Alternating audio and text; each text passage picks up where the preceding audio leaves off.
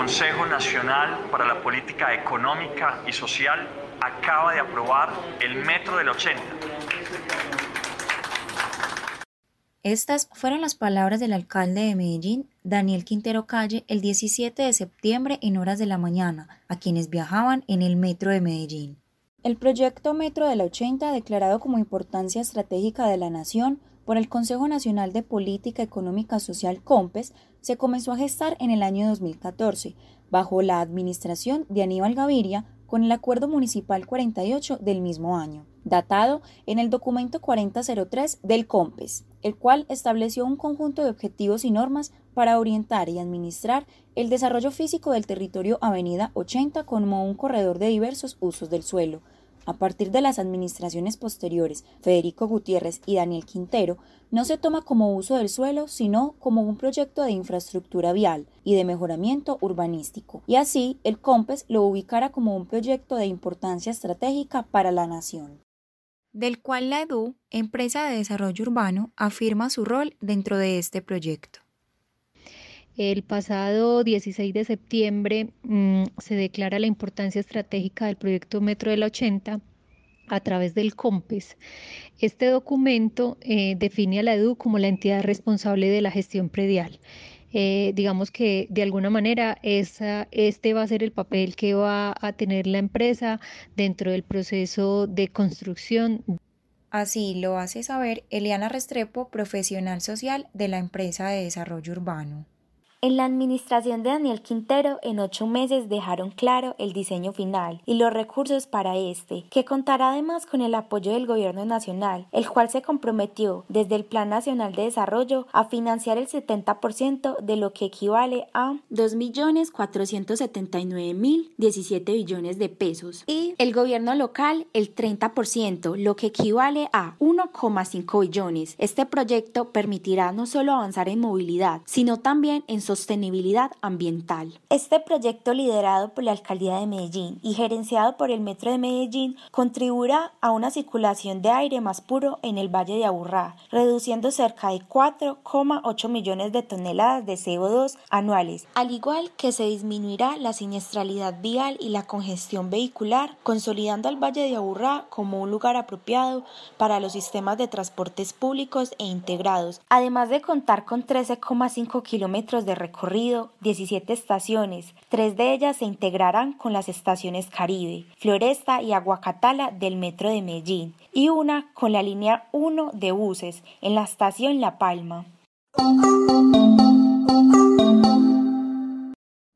Según la propuesta inicial, serían siete intercambios viales los que se harían en el trazado por el que pasaría el metro de la 80, de los cuales hay dos que están actualmente en construcción, el de Colombia y el de San Juan que tienen una inversión de unos 215 mil millones de pesos. Intercambios viales que ocupan el espacio donde anteriormente estaban las viviendas y locales de algunos habitantes de la comuna 11 y 12 de la ciudad de Medellín. Pedro Pablo Arismendi, presidente de la Junta Administrativa Local y vocero de la comuna 12, relata de manera amplia algunas de las desventajas que trae el metro de la 80 para los habitantes y comerciantes de esta zona.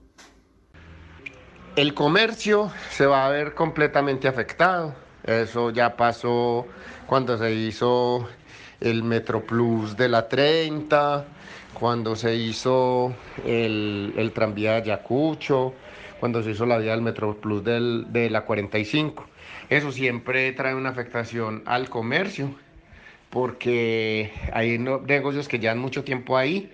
y por la compra de, de los predios o ya, o sea, porque ya la gente no puede parquear al frente, ya no van a poder seguir ejerciendo su labor comercial. En realidad se puede decir que el cemento es innovación. Pero realmente nos sentimos perjudicadas porque somos cabezas, madres de familia, que pagamos arrendos, que realmente no tenemos para dónde irnos, que prácticamente todas quedan desempleadas. Quejas como las de María Zulema son recurrentes en esta zona. una mujer cabeza de hogar que reside en la calle 50 con la 80, junto a la panadería Buen Gusto de la 80, residencia, que además usa como salón de peluquería para su sustento diario, ella, junto con otras ocho mujeres, se encuentra en la misma situación, sintiéndose hostigadas por los aplazos, desorientadas y sin respuesta alguna sobre su reubicación.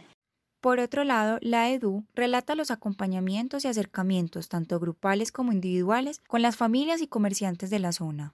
En cuanto al acompañamiento eh, a las familias y comerciantes, eh, una de las primeras actividades que se hace es la caracterización inicial para conocer las condiciones y el tipo de apoyo que requieren cada uno de ellos para empezar todo el proceso pues como de enajenación mm, voluntaria eh, que se da en este tipo de proyectos. Sin embargo, las voces que piden ser escuchadas, como las de María Zulema, siguen apareciendo a medida que avanza la construcción del proyecto. Lina Montoya, una de las habitantes de la zona, ubicada exactamente por la avenida 80, antes de llegar a Rompoy, desde su balcón, en el cual se puede visualizar ya cierta parte de la demolición, reclama la compra injusta de su predio, puesto que le ofrecen un 50% menos del avalúo que ella le realizó a su hogar. El municipio no cumple económicamente con las expectativas que tenemos nosotros. Eh, no queremos que nos paguen más, no, porque es que eso no es la cuestión. La cuestión es que nos paguen lo justo, el valor real del predio. Y el valor real del predio no lo están pagando. Por ejemplo, en mi caso tengo una diferencia del 50% de comparación del avalúo de ellos con el avalúo eh, que contratamos nosotros con otra empresa. Entonces son diferencias muy grandes y aparte de eso ellos siempre manejan la amenaza de la expropiación porque siempre ha sido una obra eh, desde que empezó ese proceso tan difícil donde nos amenazan constantemente que nos van a expropiar si no aceptamos y nos vamos rápido de nuestras viviendas o de nuestros locales comerciales. En cuanto a lo que Lina Montoya comenta, la EDU explica.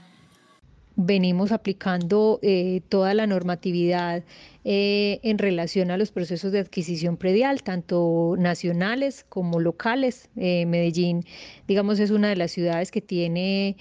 una normatividad local en la que se hacen unos reconocimientos a, las, a las personas que son impactadas con este tipo de proyectos y se hace la aplicación de, de, digamos, los decretos que están vigentes hasta el momento. De acuerdo a que ya se tiene definido el trayecto y las obras complementarias que tendrá el metro de la 80, se considera que para el 2021 se lleve a cabo la primera palada del comienzo de la obra, con una duración aproximada de cinco años antes de que termine el año 2026, con el objetivo de que todos los habitantes de la zona occidental de la ciudad de Medellín comiencen a usar este sistema de transporte público integrado a mediados del año 2025. El Metro de Medellín actualmente cuenta con dos líneas integradas, tranvía, 6 metrocables y Metro Plus. El Metro de la 80 será una nueva línea y así tendrá la misma apariencia física que el metro, además de su estructura interna, la cual trabajará los mismos 1500 voltios. Sin embargo, el proceso para llegar a dicho proyecto conlleva conflictos y desacuerdos sociales, basados en la obligatoria reorganización del territorio, influida por intercambios viales en la zona, reubicación de viviendas y comercio, entre otros factores como la apariencia de la zona, la circulación de polución ambiental en la misma y la accesibilidad en movilidad se generan otras percepciones por parte de los habitantes en cuanto al poco acompañamiento que han tenido por parte de la EDU, así lo relata María Zulema Gutiérrez.